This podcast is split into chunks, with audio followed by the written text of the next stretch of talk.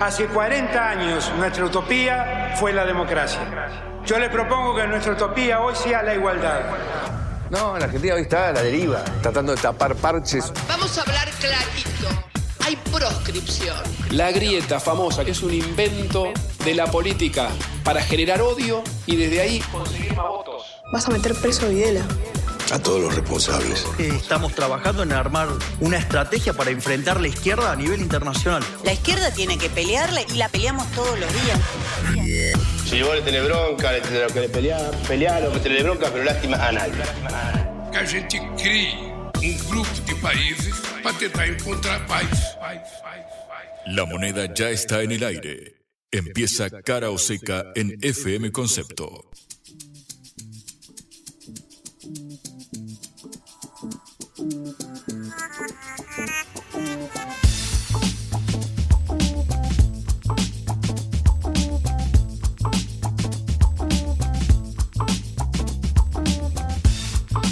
Hola, ¿qué tal? Eh, buenas tardes en este comienzo de semana en la hora del regreso desde Cara o Seca, esta producción de la Agencia Internacional de Noticias Sputnik. Los saluda Patricia Lee y Juan Lehmann.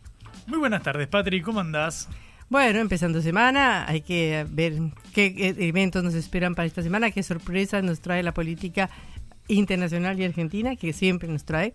Yo creo que el lunes decir que no hay tantos temas en agenda es como festejar un gol antes de que entre, ¿viste? Terminas quemándola porque yo creo que en Argentina te vas a dormir una siesta, volvés a la media hora y es otro país. Así que uno nunca sabe las cajas de Pandora que se abre en cada jornada. Exactamente. Hoy, para empezar, eh, en este momento tenemos un acto en la legislatura porteña en homenaje a las víctimas del terrorismo encabezado por la candidata a vicepresidenta de la Libertad Avanza, Victoria Villarruel, que ha despertado una polémica importante y un llamado a una manifestación en su contra en frente de la legislatura porteña que debe estar desarrollándose en este momento. Efectivamente, muchos, muchas voces hubo, tanto de los distintos espacios eh, políticos como el de la libertad de Avanza, eh, cuya fórmula integra Victoria eh, Villarroel, como del oficialismo, incluso de Juntos por el Cambio. Vamos a estar repasándolo en unos minutos, pero también, Patria, hay un tema interesante que es qué rol está desempeñando el expresidente Mauricio Macri en la eh, campaña. Claro, el fundador del PRO, uno de los principales accionistas al momento de crearse la alianza Cambiemos, que luego derivaría en Juntos por el Cambio y que hoy lleva como candidata a Patricia Burrich, a la ex ministra de Seguridad, que estuvo hablando sobre el rol de Macri. ¿Qué depara en el cierre de esta campaña, en estas semanas que nos quedan hasta la primera vuelta? Bueno, en un ratito vamos a desglosar un poco lo que puede suceder con Macri, la figura y el apoyo que finalmente muestre de cara a las generales. Y pasando las fronteras, iremos a ver qué pasa en Alemania, porque eh, ya algunos diarios internacionales hablan de que es el, el hombre enfermo de Europa, como se hablaba antes del imperio turco, antes de finalizar o antes de la Primera Guerra Mundial. De manera que estamos también por analizar qué pasa en Alemania y por qué es tema el día de hoy. Para cerrar, de eh, Patri, dos cortitas sobre economía. La primera, una ampliación de precios justos. Hay que ver cómo impacta finalmente esto en la góndola, pero vamos a repasar esto y también algo más vinculado a la macro, a la macroeconomía, que es la liberación de las importaciones. ¿Viste? Cuando uno habla de que faltan dólares y bueno, ahí es cuando la sábana corta obliga a ajustar en algún lugar. Bueno, en este caso el gobierno decidió eh, liberar las importaciones y que finalmente estos dólares se destinen a básicamente intentar mantener el nivel de actividad en medio de una eh, acuciante crisis eh, económica que es la que estamos atravesando. En un ratito nos meteremos en el impacto que supone esto. Empezamos nuestro programa. Cara o seca de Sputnik en concepto FM 95.5.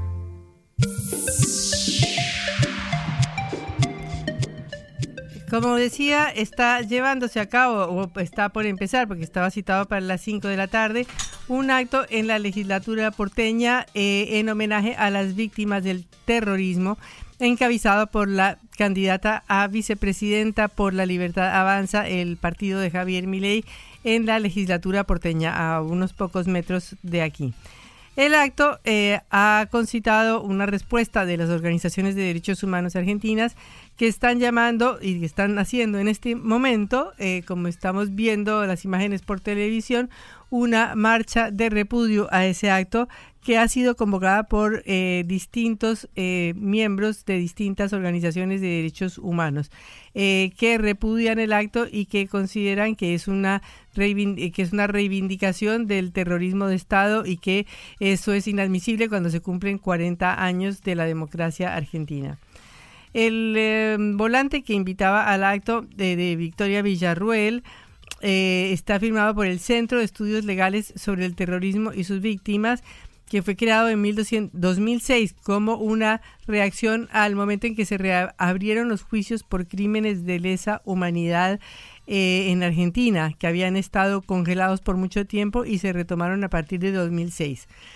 Eh, esto ha sido una cuestión que ha vuelto a poner en juego la discusión sobre eh, la dictadura militar, los crímenes de la dictadura militar y también, ¿por qué no?, el papel de las organizaciones armadas, como fue Montoneros, como fue ELER, antes del golpe de Estado eh, y la violencia que se desató desde el punto de vista del Estado en relación con eh, los militantes de estas organizaciones y sus familiares que llevaron a lo que Comúnmente se dice que son 30.000 desaparecidos, si bien no hay cifras exactas de cuántos fueron los que desaparecieron, y que llevó también a una serie de juicios del Estado contra los militares que se adelantan hasta hoy y que han sido un ejemplo desde el punto de vista de la democracia en todos los países de América Latina y del mundo, diría yo, de cómo se comportó el Estado argentino para juzgar a los crímenes del Estado. Eh, ¿Por qué? Porque hay dos discusiones acá. Una es la discusión eh, de qué pasó antes de la dictadura y de si estaba bien o mal el, desarrollo de la actuación de las organizaciones terroristas, es decir, de utilizar el terrorismo eh, como un método político. Ese es un balance que eh, se ha hecho, que ha sido un debate que se inició en ese momento y que durante el cual Aclaro que durante los años anteriores a la dictadura también hubo un debate muy fuerte en las organizaciones de izquierda, porque hubo organizaciones de izquierda que categóricamente estuvieron en contra del terrorismo o de la acción eh, violenta de los de, grupos armados como Montoneros o como el ERP. Esto no es que fue toda la todas las organizaciones de izquierda que se organizaron y se plegaron a esta eh, a estos métodos de las organizaciones armadas en Argentina. Es más, ha sido un debate que ha atravesado a toda América Latina, que es el debate sobre si fueron válidos estos métodos o no fueron válidos estos métodos y que sigue teniendo una gran actualidad. Por ejemplo, en Colombia, donde organizaciones históricas como las FARC, las Fuerzas Armadas Revolucionarias de Colombia, eh, hicieron un alto al fuego y se disolvieron como organización militar en el año 2016 después de firmar un acuerdo con el gobierno colombiano. Y ahora siguen las negociaciones con la, el Ejército de Liberación nacional eh, por parte del gobierno de Gustavo Petro. De manera que, eh, por supuesto que hay una discusión sobre eh, la validez de este método de actuar por parte de organizaciones de izquierda que se realizaron o que tuvieron lugar en los años 70, fundamentalmente en América Latina. Esto es así. Pero otra cosa muy distinta es el problema de la actuación de la dictadura, porque la dictadura era un Estado actuando en contra de los civiles y generalmente en contra de los civiles que eran más propensos a ser perseguidos, que muchas veces eran los familiares, los vecinos, los tíos, los primos de las personas o de los militantes de Montoneros o de los militantes de ERP. O en, muchos en muchos otros casos asesinando a, o desapareciéndolos eh, como los desaparecieron, arrojándolos al río de la Plata en los vuelos de la muerte sin ningún juicio que fue lo que se cuestionó a la dictadura. La dictadura se le cuestionó por qué nunca jamás hizo un juicio, por qué no procesó a las personas que estaba acusando y las llevó a la cárcel a través del uso de la Constitución, a través del uso de la rama judicial de la nación y con los procedimientos de un Estado de Derecho. Eso no lo hizo la dictadura. La dictadura hizo algo terrible que fue desaparecer gente, o sea, eh, ni siquiera decir los matamos, sino desaparecidos. Un desaparecido es una persona que no está, decía Jorge Videla.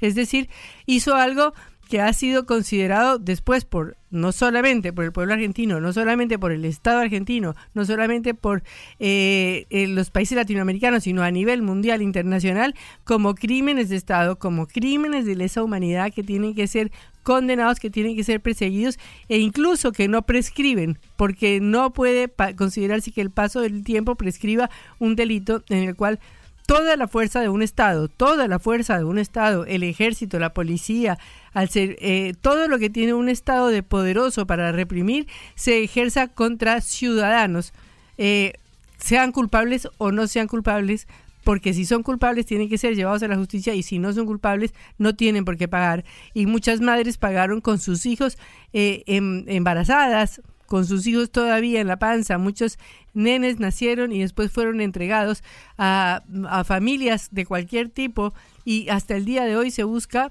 se han, se han, se han recuperado 135 bebés desaparecidos durante la dictadura de 500 que fueron desaparecidos. De manera que el tamaño y la dimensión de lo que sucedió hace en el año 76 hasta el año 83 eh, es algo que no puede ser olvidado y es algo que tiene que ser un recuerdo permanente de la Argentina y es algo que se ha convertido en una política de Estado. Es decir, todos los gobiernos de cualquier signo que tengan han mantenido una política de derechos humanos que es la de condenar el terrorismo de Estado, que es el terrorismo que eh, utiliza todas las herramientas poderosísimas que tiene un Estado, comenzando por su ejército, su policía, su gendarmería y todas las demás Fuerzas Armadas, para actuar en contra de civiles en muchos inocentes o en su mayoría inocentes o culpables de ser familiares de alguien o contra personas que pudieron haber cometido un delito pero que han debido pagar con condenas, con juicios y con cárcel y no con la más desastrosa de todas las formas que es la desaparición forzada para que hasta el día de hoy se los siga buscando porque no sabe quiénes eh, ni dónde están. Por eso es eh, fundamental eh, tener esto en cuenta el día de hoy. Eh, y en segundo lugar, recordar que Argentina ha sido un país modelo en la cuestión de juzgar el terrorismo de Estado. La Procuraduría de Crímenes contra la Humanidad publica la actualización del proceso de verdad y justicia, como se llama a estos juicios, todos los años cuando se cumple aniversario del golpe de Estado del 24 de marzo de 1976. Según la Procuraduría de Crímenes contra la Humanidad, hay 15 juicios en curso y 75 causas aguardan todavía fecha de debates. en em, total, desde la celebración de los primeros juicios por crímenes de lesa humanidad en 2006, tras la reapertura de las causas por delitos de terrorismo de Estado, se desarrollaron en Argentina 296 juicios en los que fueron condenadas 1.115 personas y 171 resultaron absueltas. Este, esto es muy importante porque imagínense que se han condenado 1.115 militares. Esto no se realizó ni en Brasil, ni en Chile, ni en Colombia, donde hay un proceso de la verdad abierto y un proceso de juicios por la verdad abierto. Y desde Nuremberg no sé ni creo que haya otro país del mundo que haya llevado a esta cantidad de militares a ser procesados y condenados debido a los eh, excesos cometidos durante la dictadura militar. O no excesos, como dice una de las consignas que se cantan generalmente en las marchas del 24 de marzo, sino que fueron crímenes de, crímenes de la dictadura militar. Fue una política consciente de la dictadura militar. En la actualidad hay 15 juicios en diferentes jurisdicciones del país y 75 causas aguardan la fijación de fecha para inicio de debate. En la plena investigación hay 296 causas, que representan un 41% del total de las causas por crímenes de derecha de, lesa humanidad. Hay 495 personas procesadas. De manera que eh, esto continúa eh, esto sigue teniendo, dando un importante porcentaje de estas personas que están presas, detenidas, que son 710, pero que sin embargo es un porcentaje pequeño en relación con los que están libres, que son 1519, es decir, un 41%. De manera que, a pesar de que se ha avanzado muchísimo, eh, fundamentalmente hasta ahora hay 546 personas detenidas eh, y 1.500 personas que han sido que han sido que están libres, pero eso no quiere decir que eh, no estén siendo eh, procesadas. Este, este camino de eh, la juzgación, del juzgamiento, perdón, de los militares ha sido una cuestión que se ha mantenido en los últimos casi 20 años seguidos y De manera que hoy, cuando se está haciendo esta discusión sobre los eh, eh, la citación del acto por eh, Villarruel, la candidata vicepresidenta de Javier Milei en Juntos por el Cambio, es conveniente recordar que hay cuestiones que son políticas de Estado en Argentina, que no cambian con un gobierno ni con otro gobierno, porque es la reivindicación de los 40 años de democracia y la reivindicación de que el ejército no puede volver a intervenir en la vida política del país. Cara o seca. En el foco.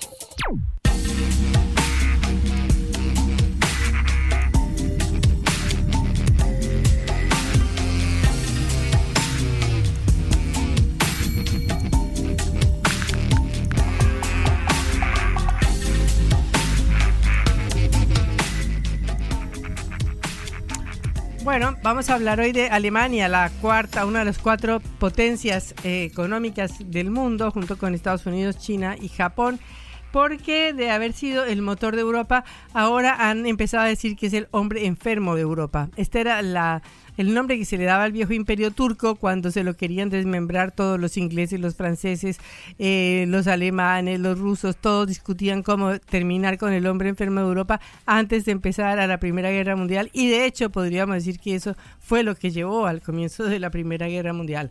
Pero eh, en el caso de Alemania, eh, esto no era así porque Alemania se había convertido en los últimos 20 años aproximadamente en el milagro económico de Europa.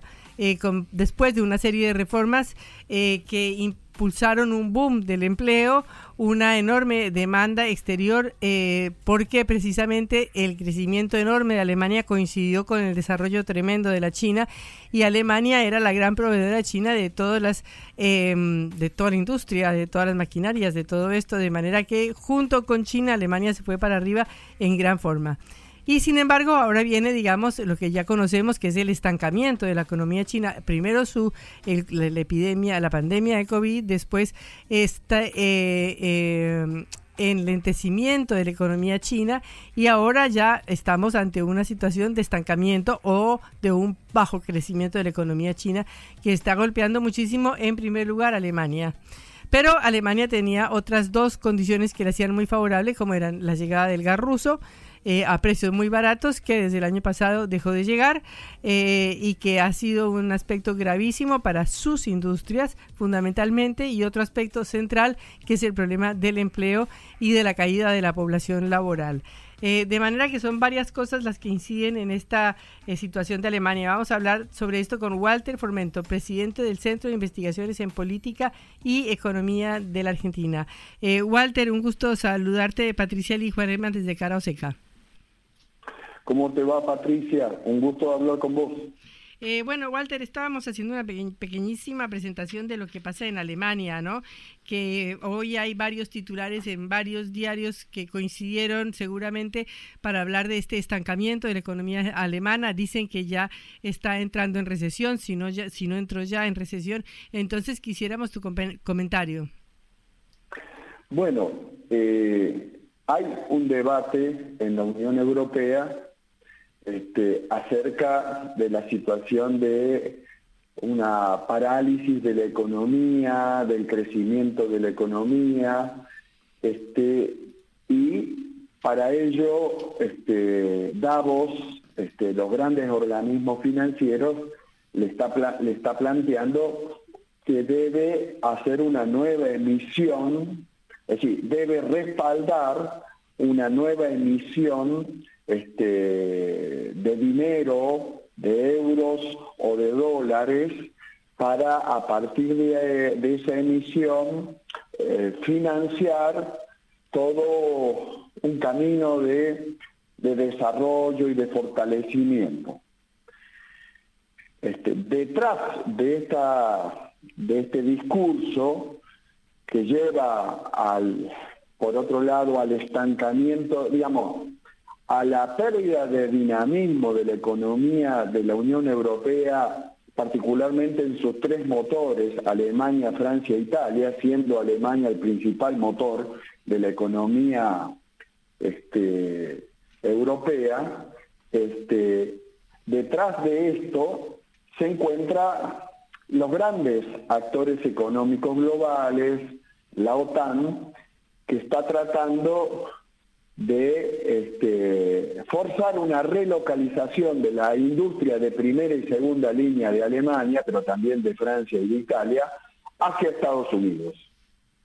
Y por lo tanto, el segundo objetivo es crear las condiciones de legitimidad para que la Unión Europea vuelva a, sostener una emisión de 30 mil millones de, dólares este, o de euros, este, que en nada tiene que ver el objetivo para fortalecer las capacidades industriales de Europa, de Alemania, Francia Italia, sino que en última instancia el objetivo del respaldo de esta emisión sería para seguir financiando las actividades que, que Davos y la OTAN este, continúan desplegando en Ucrania este, desde el 2014. Entonces, como hay un problema de financiamiento, están generando todo este debate un debate que de hecho tiene condiciones de realidad, porque es cierto que la economía europea tiene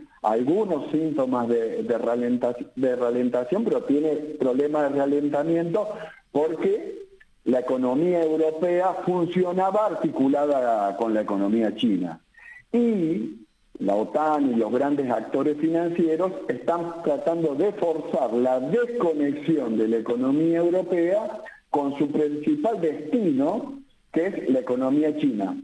Y, desconectar además, algo que ya hicieron, de sus principales suministradores de materias primas alimenticias y energéticas, que es Rusia. Algo que lograron con el tema del Nord Stream. Entonces, detrás de todo este discurso está, es decir, la necesidad de la emisión de euros pero euros para que no sea usada para fortalecer para Europa, sino para fortalecer la continuidad de las actividades de la OTAN desde Polonia en Ucrania. Y por otro lado, para forzar una relocalización de las, grandes capacidades industriales, científicas y tecnológicas de la Unión Europea, de Europa a Estados Unidos, porque la OTAN y Davos necesita ese dinero que lo emita la Unión Europea porque no lo está pudiendo emitir en Estados Unidos. ¿Por qué no la puede emitir en Estados Unidos? Porque perdió el control de la Reserva Federal. ¿Con, quién perdió el control de la Reserva Federal? Y perdió el control con la banca comercial centrada en el JP Morgan, en el Bank of America, en el Goldman Sachs, es decir, toda la banca este, relacionada con el Partido Republicano y con centro en Texas y en Florida, que disputa a la OTAN y a los sectores eh, de empresas globales el control de la Reserva Federal. Y por lo tanto, como estos actores globales de la OTAN y de Davos ya no pueden financiarse de la emisión sin respaldo en la Reserva Federal de Estados Unidos, están queriendo de alguna manera reemplazarlo con esta emisión este, realizada en la Unión Europea por el Banco Central de la Unión Europea, que también está controlado por los mismos señores de Davos. Y en este sentido, eh, ¿cómo han jugado, digamos, las sanciones contra Rusia para el, eh, para Alemania y para su economía?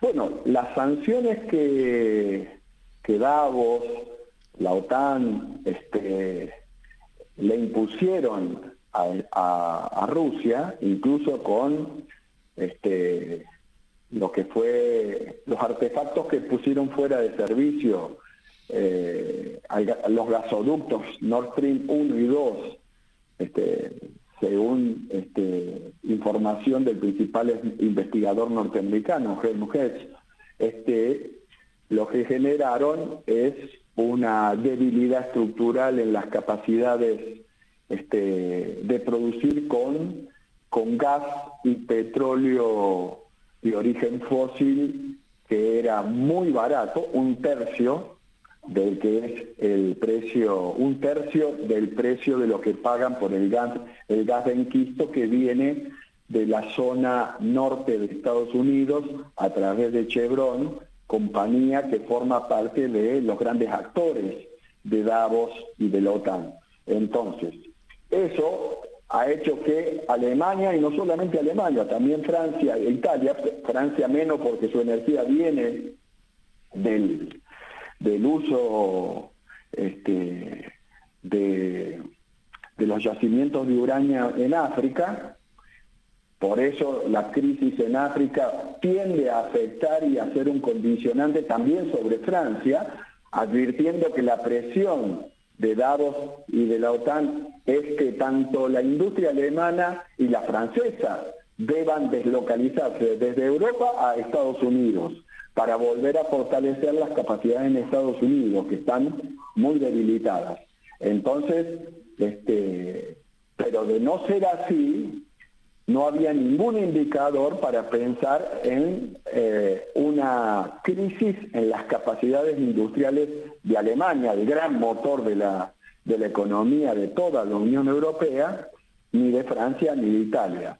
Más aún cuando Alemania, Francia e Italia son los grandes proveedores de bienes de valor agregado alto y medio alto a China, y por otro lado son los grandes compradores de este, bienes de alimentos, este, bienes, materias primas y energéticos de Rusia. Pero, este, como ya sabemos cuál es la estrategia en, la guerra de Ucrania, de la OTAN respecto de China y de Rusia, bueno, uno de los objetivos era este, este, golpear sobre las capacidades económicas tanto de China como de Rusia pero esto terminó afectando no solamente a Alemania, sino también a Francia e Italia, digo porque hay que asociar la crisis de África con una situación que golpea muy fuerte sobre Europa y particularmente sobre Francia. ¿Y cómo golpea esto a los ciudadanos comunes alemanes? ¿Qué, es, qué se ve de, qué están diciendo los ciudadanos comunes alemanes frente a su gobierno? Y bueno, los ciudadanos de toda la Unión Europea, pero particularmente de Alemania, este, entran en una situación de crisis y, desesperación. Es decir, yo vi todos los noticieros europeos, eh, incluso los que informan, eh, tienen eh, todos los ánimos muy desestabilizados.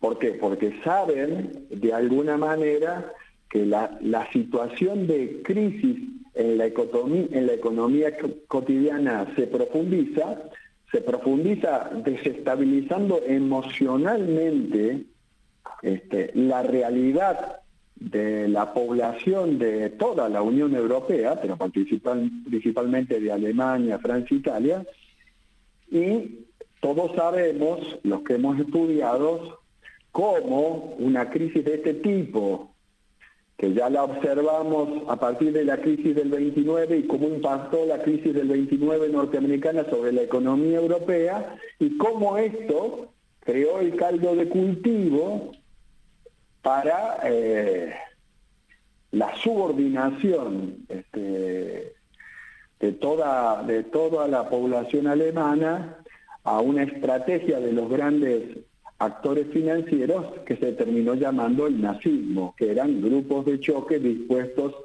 a hacer lo que hubiera que hacer este, e incluso ir a la guerra este, contra la Unión Soviética. ¿no? Eh, Walter, muchísimas gracias por estos minutos en Cara o Seca. Hasta luego.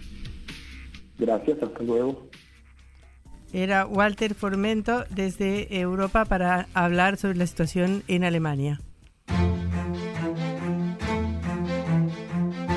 Cara o seca. En la vida hay que elegir. Cara o seca.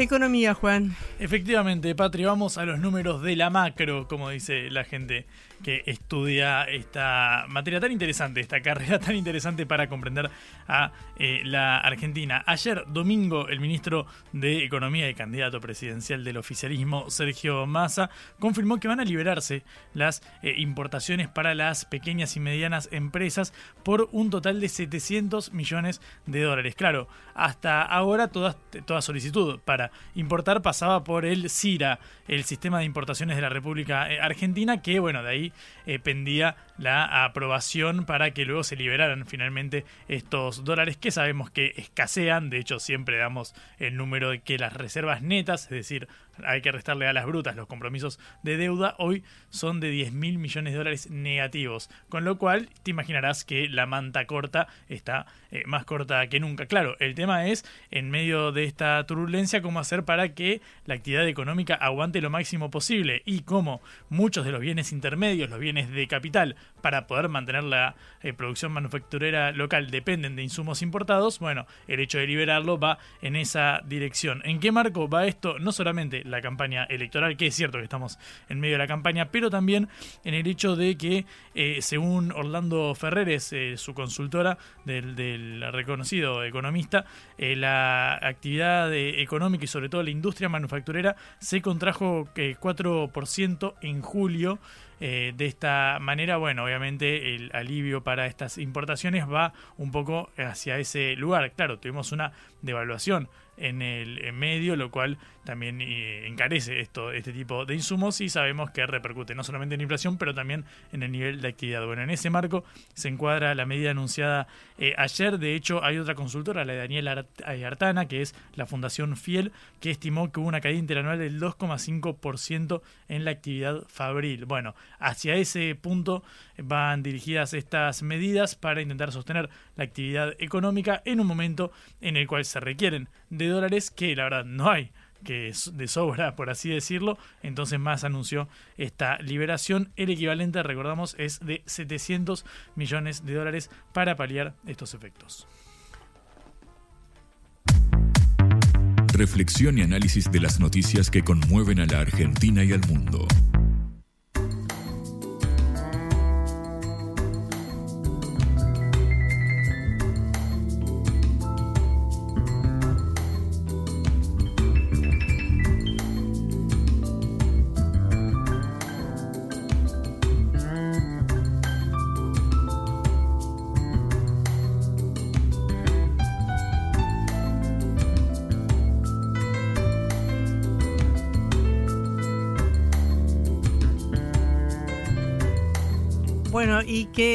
Se puede decir de la oposición? ¿Qué noticias tenemos? Y claro, padre, cuando uno juega de Corea del Centro te tiene que dar una de cal y una de arena. Así como te cuento esta del eh, oficialismo en la oposición, claro, está orbitando una pregunta básicamente sobrevuela a la discusión en este momento, que es qué va a hacer Mauricio Macri. Recordamos que el día del resultado de las eh, elecciones, Macri se mostró obviamente eh, contento por el hecho de que haya ganado Patricia Burrich. Sabemos que es de su preferencia por sobre el, jefe de gobierno porteño, pero también por el hecho de que Javier Milei cosechara un buen caudal de votos, aun cuando es rival directo, al menos por ese, esos votos que podríamos decir por derecha, si queremos calificarlo de alguna manera, eh, aun si fueran en detrimento de su candidata, al menos en los papeles, que es Burrich. Bueno, en aquel momento surgió incluso el rumor que instaló Milei que dijo yo le voy a ofrecer a Macri un cargo como de canciller, como representante de la Argentina ante el mundo.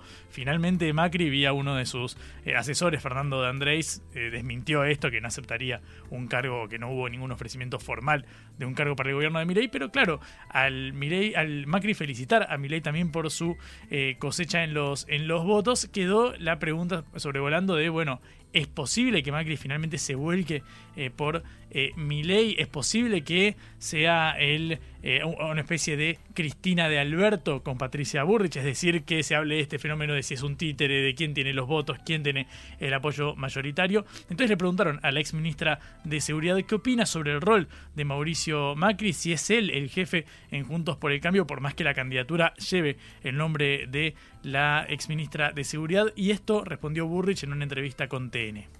Nosotros siempre ponemos el carro delante del caballo. No es lo que cada uno tiene que hacer. Me parece que nosotros hemos estado siempre presos en, Juntos por el Cambio de qué iba a hacer Macri. Me parece que no tenemos que estar más presos. Macri hace lo que él considera que tiene que hacer. Tenemos que, tenemos que liberar a Juntos por el Cambio, a todos Juntos por el Cambio, de poder lograr que Mauricio se acomode como él cree que se tiene que acomodar, porque si no, la campaña nuestra es una campaña de respuestas, no es una campaña de propuestas. Yo tengo que estar respondiendo. ¿Qué va a hacer Macri? No sé qué va a hacer no hay que estar presos, hay que liberarnos. Pareciera ser una carga bastante negativa que le atribuye al peso de Mauricio Macri. Recordamos, el fundador del PRO, el partido que terminó presidiendo Burrich hasta meses antes de las campañas, el principal eh, accionista de Cambiemos cuando se fundó, que luego fue a la reelección conjuntos eh, por el cambio que luego obviamente sigue siendo un actor eh, de peso en la Argentina. Bueno, el tema es que Burrich lo ve como quedar encarcelados de Macri o tener que liberarse de, él. Hasta ahora era, bueno, es un referente, una voz muy escuchada, eh, es un expresidente, nosotros le decimos presidente como en Estados Unidos, por más que haya terminado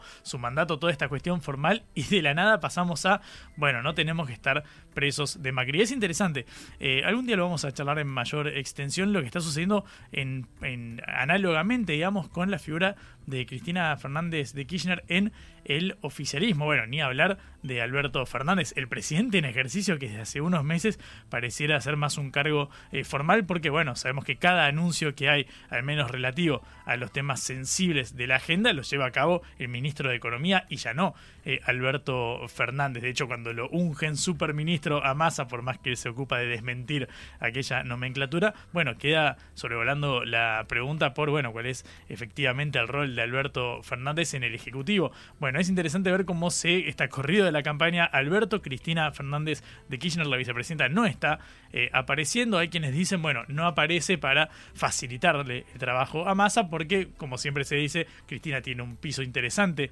de votos de gente que se siente muy identificada con ella, pero también un techo bastante bajo de gente que eh, le, genera mucha repulsión su figura. Entonces, bueno, para no ponerle ese techo a Massa se corre de la campaña. Pero ahora Macri también pareciera ser alguien que encarcela a Juntos por el Cambio y en las palabras de Patricia Burch, alguien de quien hay que eh, liberarse. Bueno, estas son las movidas que se dan en el escenario de cara a las eh, generales. Está la disputa por ver quién se meterá en el balotaje, en caso de que haya, porque nada está cerrado, pero al menos en el PRO son las definiciones que empieza a dar Patricia Burrich, que viene a incorporar a Carlos, a Melconian, que ahora anunció un nuevo equipo para un, sistema filosófico, dijo ayer en una entrevista con TN que repasábamos antes de entrar eh, al aire. Bueno, son los movimientos que empieza a mostrar la exministra de Seguridad para intentar colarse en esta segunda vuelta. Y bueno, y, perdón, Cristina Fernández, como tú decías, eh, realmente no ha abierto la boca desde hace no sé cuánto, dos meses, quizás desde el 9 de julio. El 9 de julio, claro, fue la inauguración del eh, gasoducto presidente Néstor, Kirchner. allá en el sur, que estuvimos haciendo la cobertura, de hecho.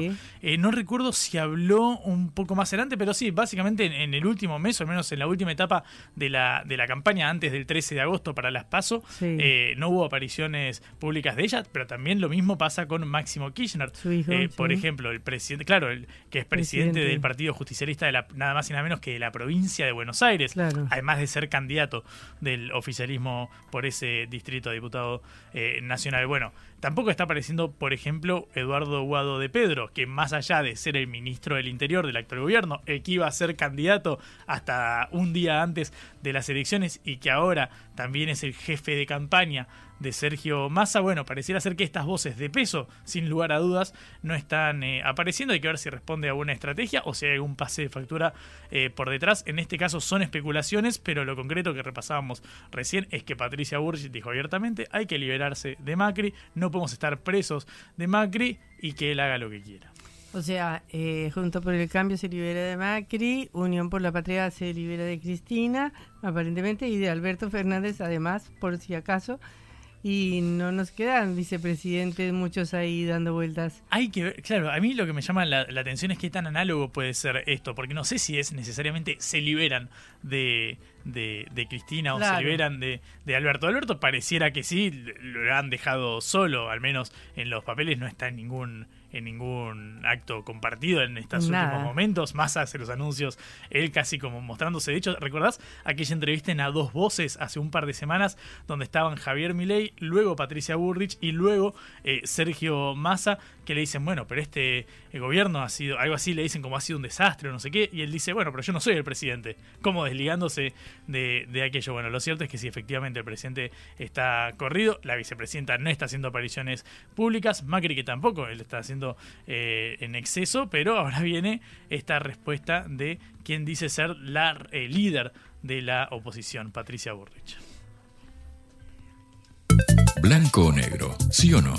A favor o en contra. Sputnik para la pelota para reflexionar.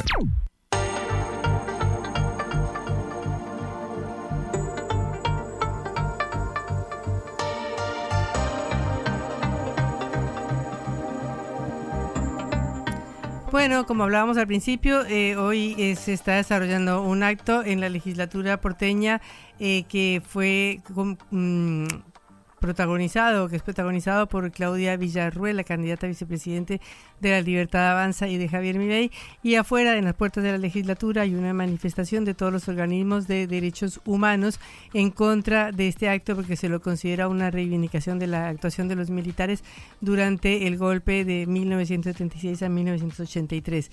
Tenemos en línea a Cecilia de, de Vincenti, la hija de Azucena eh, Villaflor de Vincenti, que es la madre fundadora de las abuelas, de las madres de Plaza de Mayo, que fue secuestrada eh, y secuestrada por orden de em, los militares cuando había un acto religioso en una iglesia en el centro de la ciudad de Buenos Aires y que luego eh, especialmente por Alfredo Astiz, el ángel de la muerte, que era miembro de la Armada en ese momento y que se em, eh, metió dentro de la organización de familiares para denunciar a Cecilia, a Azucena y a otras madres, eh, y que después el cuerpo de Azucena viva fue arrojada al mar en estos vuelos de la muerte y su cuerpo fue exhumado en un cementerio NN hasta que fueron encontrados los restos eh, y se pudo hacer una reivindicación de la memoria de Azucena.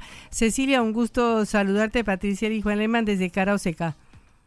¿Qué tal? Buenas tardes. Eh, Cecilia, ¿qué opinión tienes del acto que se está realizando hoy en la legislatura? Bueno, realmente eh, me parece eh, una falta de respeto a esta altura de la vida, de los acontecimientos, después de los juicios que fueron llevados adelante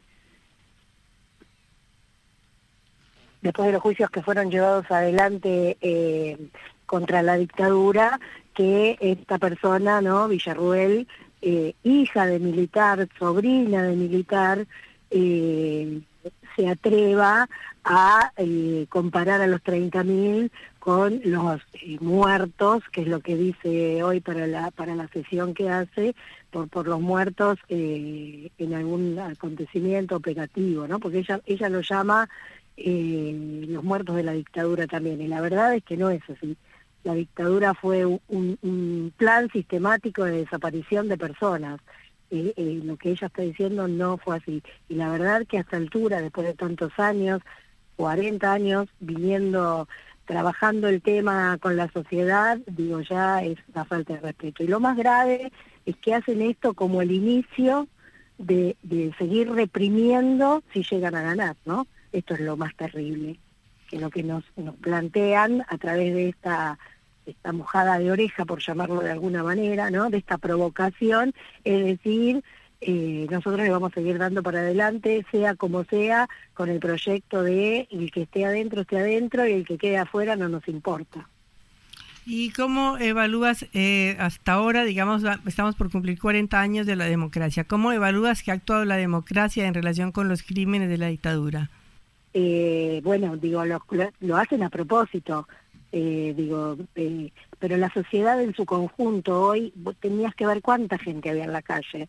Realmente era emocionante ver cuánta gente salió, casi sin convocatoria, porque digo, incluso hubo discusiones si, si había que salir a la calle, si había que darle identidad a esto de Villarruel, si no había que darlo. Y la verdad es que la gente automáticamente, cuando pasan estas cosas, sale a la calle, eh, defiende los derechos humanos y a 40 años es una vergüenza que pase lo que hace, pero digo, lamentablemente aquí hay gente que sigue negando la realidad, ¿no? La realidad que, que hay juicios, que hay militares presos, digo, y la democracia, bueno, a pesar de que hace 40 años que vivimos en democracia, efectivamente la democracia es una cosa que se construye día a día, que uno no se puede dormir en los laureles pensando esto ya está claro. Cecilia, buenas tardes. Eh, Juan Lemán te saluda. Un factor muy eh, interesante que hemos visto en este último tiempo fue el crecimiento de apoyos a la libertad avanza, Javier Milei, pero también a Victoria eh, Villarreal en los segmentos más jóvenes que quizás son aquellos que, bueno, obviamente menos presente tienen desde ya a la dictadura, pero sobre las cuales quizás no ha, no ha habido aquella construcción de, memoria tan, tan presente, tan, tan palpable. Quiero preguntarte, ¿cómo crees que hay que dirigir el mensaje por la búsqueda de memoria, verdad y justicia y sobre todo la defensa de estos eh, valores, apuntando sobre todo a quienes pueden tener 15, 20 años y a quienes les queda muy lejos quizás aquella referencia de la recuperación eh, democrática? ¿En qué clave hay que, hay que dirigirse? Creo que quizás nos equivocamos, eh, pensamos que lo que dan en las escuelas alcanzan eh, y hay que reforzar el tema de en, educación, porque la única forma que tenés de llegar a la juventud es eh, a través de la educación, de que en las escuelas efectivamente el 24 de marzo no se tome como una fecha de conmemoración donde la gente se puede ir afuera o de descanso, sino que en la escuela eh, sirva para conversar qué pasó, ¿no? Porque vos no tenés otra, eh, digo, para los jóvenes no tenés otra que, que, recalcar y recalcar y contar lo que pasó. Eh, creo que nos equivocamos, yo creo que nos equivocamos un poco en el tema de la educación, tanto en la formación de docentes como en las universidades públicas, porque hay gente que hoy dice que va a votar a mi ley y va a la, universidad pública, entonces hay, hay un error ahí lo que nos está pasando, eh, que gente que está, porque cuando preguntas profundamente por qué lo votaron a mi ley y empezás a decir las cosas que él piensa hacer, en general la gente no acuerda, porque no acuerda con una universidad privada a la cual no podría pagar. Eh, no acuerda con, con la represión que él plantea, o con sacar a los ministerios, o con las políticas neoliberales, estas que, que nos van a hacer pasar hambre. Eh, pues creo que es más un voto bronca porque el bolsillo no alcanza, pero creo que digo los medios de comunicación lamentablemente en su gran mayoría ayudan a que esto suceda y eh, los jueces la verdad es que es lamentable la justicia en este país. Cecilia, en, el último eh, tiempo, sobre todo durante el gobierno de Mauricio Macri, vimos que en un momento la Corte Suprema eh, se eh, mostró a favor de eh, avalar el, una ley, por ejemplo, como la del 2 por 1 que se aplicara a los genocidas, a los condenados por crímenes de, de, lesa humanidad. Ahí hubo grandes movilizaciones a las calles en aquel momento. ¿Consideras que se mantiene este mismo clima social de, de, respuesta o crees que ha cambiado, como se dice, la correlación de, fuerzas y que ahora con el fenómeno Milei cosechando nada más y nada menos que 30% en unas primarias va a haber margen como para que estas eh, iniciativas eh, que van en contra al menos de lo que de al menos el relato que se ha construido en estos últimos años eh, avancen y tengan más más lugar yo creo que el pueblo va a seguir siendo el mismo, el pueblo ese que sale a la calle cuando hay leyes como el 2 por 1 que salió a la calle automáticamente por, por, esto que quiere hacer, por esto que está, seguramente están haciendo, porque nosotros estamos en la calle y ellos están adentro y no sabemos bien qué pasa adentro. Pero el pueblo que tiene conciencia, eh, no la va a perder y nos vamos a ocupar en, en, hablar y en construir el doble de conciencia. Creo que es lo que nos queda, que es lo único que podemos hacer, ¿no? Salir a pesar de que nos ganen a través de los medios de comunicación, de a veces las discusiones incluso internas que tenemos y salimos o no salimos, si es mejor una entidad o no, pero creo que la gente que defiende los derechos humanos va a salir ayer, hoy y siempre. Cecilia, muchísimas gracias por estos minutos en Cara Oseca. Hasta luego. Gracias a ustedes. Era Cecilia de De Vincenti, la hija de Azucena Villaflor de, de Vincenti, la madre de Plaza de Mayo, eh, asesinada por la dictadura eh, militar. Cara Oseca. te contamos lo que otros callan.